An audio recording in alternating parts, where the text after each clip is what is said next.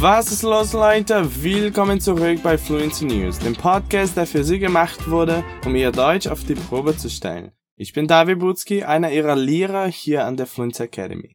In diesem Podcast werden wir über einige der relevantesten Geschichten der Woche sprechen und wenn nötig, werde ich eine Pause vom Deutsch einlegen, um etwas auf Portugiesisch zu erklären, das vielleicht einer tieferen Erklärung bedarf. Bevor wir eintauchen, möchte ich Sie daran erinnern, dass Sie auf fluencytv.com gehen sollten, um Zugang zum Transkript dieser Folge sowie zu allen unseren Quellen zu haben. Sie können Sie auch kostenlose Inhalte ansehen, damit Sie weiter lernen können. Also gut, fangen wir an. Wir werden die heutige Folge mit einem Update beginnen. Der Tod von George Floyd im Jahr 2020 löste den größten Aufschrei gegen rassistische Ungerechtigkeit in den USA seit Generationen aus. Am Freitag, den 25. Juni, wurde der ehemalige Polizeibeamte Derek Chauvin wegen des Mordes an George Floyd zu 22,5 Jahren Gefängnis verurteilt. Die Strafe, die eine der längsten Gefängnisstrafen ist, die jemals gegen einen US-Polizeibeamten wegen der Ermordung eines Schwarzen verhängt wurde, liegt unter den von der Staatsanwaltschaft geforderten 30 Jahren.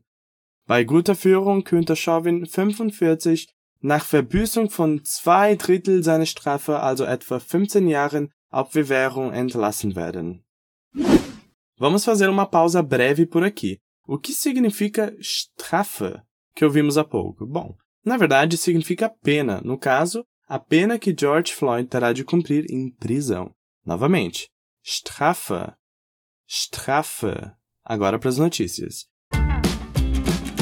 Bei der Verhängung der Strafe ging Richter Peter Scheichel über die nach den staatlichen Richtlinien vorgeschriebene Strafe von 12, 2 Jahren hinaus und begründete dies mit dem Missbrauch einer Vertrauens- und Autoritätsposition und der besonderen Grausamkeit gegenüber Floyd.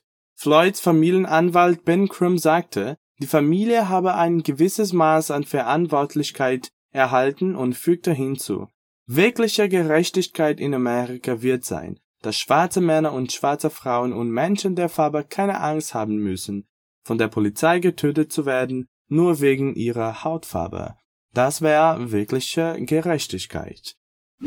Aqui temos uma palavra bem interessante, Gerechtigkeit, que significa justiça. Ela pode parecer um pouco difícil de se pronunciar, por isso vou repetir. Gerechtigkeit. Gerechtigkeit. Ein Redakteur der prodemokratischen Hongkonger Zeitung Apple Daily wurde am Sonntag, 27 Juni am Flughafen verhaftet, als er versuchte, die Stadt zu verlassen, berichteten lokale Medien. Fung Wai-kong wäre der siebte Mitarbeiter der Zeitung, der in den letzten Wochen aus Gründen der nationalen Sicherheit verhaftet wurde. Er war Redakteur und Kolumnist bei der inzwischen aufgelösten Zeitung, berichteten lokale Medien. Die Hongkonger Polizei teilte in einer Erklärung mit, dass ein Mann am Flughafen verhaftet worden sei wegen Verschwörung zur Kollaboration mit ausländischen Ländern oder ausländischen Kräften zur Gefährdung der nationalen Sicherheit. Sie fügten hinzu, dass er festgenommen worden sei und die Ermittlungen fortgesetzt wurden. Apple Daily, eine populäre Boulevardzeitung, musste schließen, nachdem mehrere hundert Polizeibeamte am 17. Juni eine Razzia in ihrem Hauptquartier durchgeführt und wichtige Vermögenswerte und Bankkonten eingefroren hatten. Die letzte Ausgabe wurde am vergangenen Donnerstag gedruckt. Você já deve ter percebido que em vários momentos falamos a palavra Beamter. Na frase anterior, ela estava ligada junto à palavra Polizei, que significa polícia. Agora, Beamter significa funcionário público. E quando juntamos com a palavra Polizei, Polizeibeamter, temos a tradução agente policial. Agora para as notícias. Die Behörden sagen, dass Dutzende von Artikeln der Zeitung gegen ein von China angeführtes Gesetz zur nationalen Sicherheit verstoßen haben könnten. Das ist der erste Fall, in dem die Behörden im Rahmen dieser Gesetzgebung gegen Medienberichten vorgehen. Kritiker des Gesetzes, das im vergangenen Juni eingeführt wurde, sagen, dass es dazu benutzt wurde, abweichende Meinungen zu unterdrücken und die Grundfreiheiten in der ehemaligen britischen Kolonie, die 1997 unter chinesischer Herrschaft zurückkehrte, auszuhöhlen. Einige Kritiker des von China auferlegten Gesetzes zur nationalen Sicherheit, das für die Schließung der Publikation verantwortlich ist, sagen, dass die Schließung von Apple Daily die prodemokratische Ansichten mit Promiklatsch und Untersuchungen über die Machthaber vermischt, das Ende einer Ära für die Medienfreiheit in der Stadt markiert. Die Hong Kong Journalists Association verurteilte die Polizei dafür, dass sie Journalisten ins Visier genommen hat. Die HKJA bekräftigt, dass Rede- und Pressefreiheit zentrale Werte Hongkongs sind, hieß es in einer Erklärung. Wenn nicht einmal das Schreiben der Literaten toleriert werden kann, wird es schwierig für Hongkong als internationale Stadt angesehen zu werden. In ganz Hongkong bildeten sich am Mittwoch riesige Schlangen, als die Menschen versuchten, die letzte Ausgabe in die Finger zu bekommen. Innerhalb weniger Stunden war die Zeitung komplett ausverkauft. Auf der Titelseite der letzten Ausgabe war die Menschenmenge vor dem Apple Daily Gebäude abgebildet, wie sie nur wenige Stunden zuvor gestanden hatte, ihre Handylampen leuchteten unisono auf. Hongkonger nehmen im Regen schmerzhaft Abschied. Wir unterstützen Apple Daily, lautete die Schlagzeile. Die Vereinigten Staaten durchgeführt eine weitere Runde von Luftangriffen gegen den Iran unterstützten Miliz im Irak und Syrien. Dieses Mal als Reaktion auf Drohnenangriffe der Miliz gegen US-Personal und Einrichtungen im Irak. In einer Erklärung das US-Militär sagte, es gezielt operative und Waffenlagereinrichtungen an zwei Standorten im Syrien und einem Standort im Irak. Es gab nicht bekannt, ob es glaubte, jemand getötet oder verletzt wurde, aber Beamte sagten, Einschätzungen waren im Gange die staatliche syrische Nachrichtenagentur SANA meldete, ein Kind sei getötet worden und mindestens drei weitere Menschen seien verletzt worden. Essa última frase é bem complexa. Em dois momentos usamos a palavra worden. Vamos lá. A frase diz que a agência de notícias estatal da Síria disse que uma criança tinha sido morta. Isso em alemão fica sei getötet worden ou tinha sido morta. Aí no final diz, und mindestens drei weitere Menschen seien verletzt worden, que é a mesma estrutura, significa pelo menos três outras pessoas tinham sido machucadas. Então esse worden muitas vezes vai ter essa ideia de tinha. Agora para as notícias. Die Schläge kamen auf Anweisung von Präsident Joe Biden, dass er Vergeltungsschläge gegen die vom Irak unterstützte Miliz seit seinem Amtsantritt für fünf Monaten angeordnet hat. Die Vereinigten Staaten haben notwendige, angemessene und bewusste Maßnahmen ergriffen, um das Risiko einer Eskalation zu begrenzen, aber auch um eine klare, unmissverständliche, abschreckende Botschaft zu senden, sagte Pentagon-Pressesprecher John Kirby. Wie die Schläge von heute Abend gezeigt haben, hat Präsident Biden deutlich gemacht, dass er handeln wird, um US-Personal zu schützen, sagte das Pentagon in einer Erklärung. Der Iran forderte die Vereinigten Staaten auf, die Schaffung einer Krise in der Region zu vermeiden.